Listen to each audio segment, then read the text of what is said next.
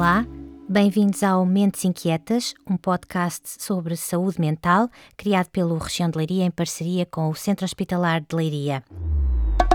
Este programa tem o patrocínio de AGAs Seguros e Alberto Oculista.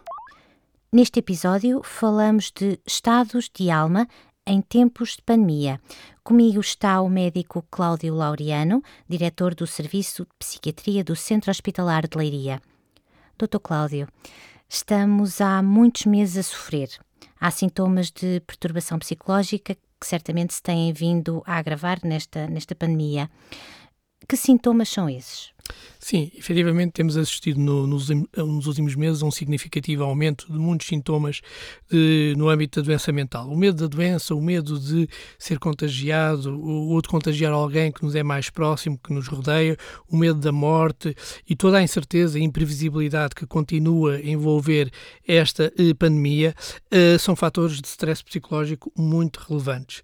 Eh, ainda que acrescentar a tudo isto o impacto da necessidade de, de termos que ficar confinados destas medidas de quarentena e do, do seu isolamento físico e a perda das atividades educativas e lúdicas, que naturalmente têm também um impacto enorme sobre a saúde mental, assim como uh, as consequências da crise económica que uh, se começa uh, a adivinhar.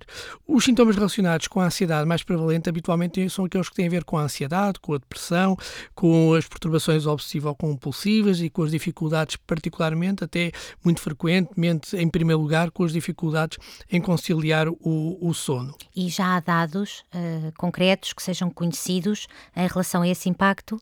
Naturalmente que ainda é muito cedo em relação a, a, esta situação, a esta pandemia, ainda é muito cedo para podermos ter um, um, real alcance de todo o impacto que recairá sobre a saúde mental. Nesse aspecto, tudo indica que os próximos 3, 4 anos serão determinantes, porque efetivamente há isto é muito, a variabilidade da nossa resposta a tudo isto é muito diferente, indivíduo para indivíduo, e, e depois as patologias em si que se virão a desenvolver, algumas tendem a aparecer uh, nos meses ou nas semanas até uh, subsequentes a uma situação de, de maior vulnerabilidade, mas há outras situações que só aparecerão oh, efetivamente alguns anos mais tarde. Mas hum, uma elevada uh, incidência de perturbações de stress pós-traumático, de depressão, de perturbações de pânico e de perturbações obsessivo-compulsivas é efetivamente expectável que venham a aparecer nos próximos anos. E neste contexto há, há outros aspectos que nos devam suscitar uh, preocupação? Sim, existem efetivamente outros aspectos relevantes, na, na minha opinião. Um deles prende-se com a questão do, do, luto ou com a impossibilidade de o vivenciarmos da forma desejável, entre aspas. As regras impostas durante este período de confinamento, eh, a impossibilidade de se visitarem as pessoas infectadas, eh, as próprias limitações eh, às cerimónias fúnebres e o distanciamento social obrigatório impedem despe uma despedida, digamos assim, em condições normais por parte dos familiares e dos amigos daqueles que, que, que têm falecido. E naturalmente que esta situação vai condicionar toda a expressão culturalmente aceite uh, de, de, relacionados com a, com, a, com, a, perda, culminando, em muitos casos, com o aparecimento de sentimentos de culpa e de incapacidade e de impotência em relação àquilo que poderia ter sido feito.